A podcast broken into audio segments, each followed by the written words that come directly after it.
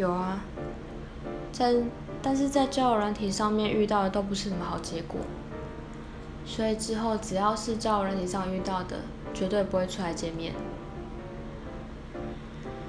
但是如果是像是我喜欢的偶像的粉丝社团，或是宠物社团，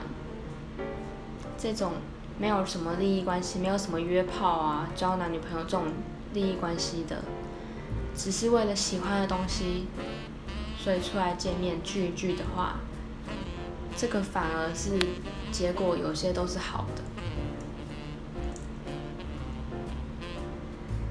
就是甚至可以到最后变成很好的朋友这种的，就不像交友软体。